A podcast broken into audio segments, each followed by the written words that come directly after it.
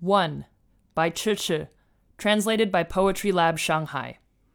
At midnight, the world opens up like an oyster, embracing the sound of a thunder, the future shadow of a pearl.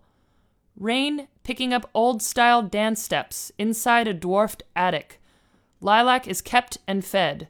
This flock of animals who live on sounds, ecstatic without a sound, fingertip dancing out a song of spring. For my noble prisoners, preparing a frost like feast, a blade that steers warmth, helming a purposeless vessel from low to high. Among the streams, a pair of swirling ears, waiting in silence, animals longing for freedom, circling inside a higher attic.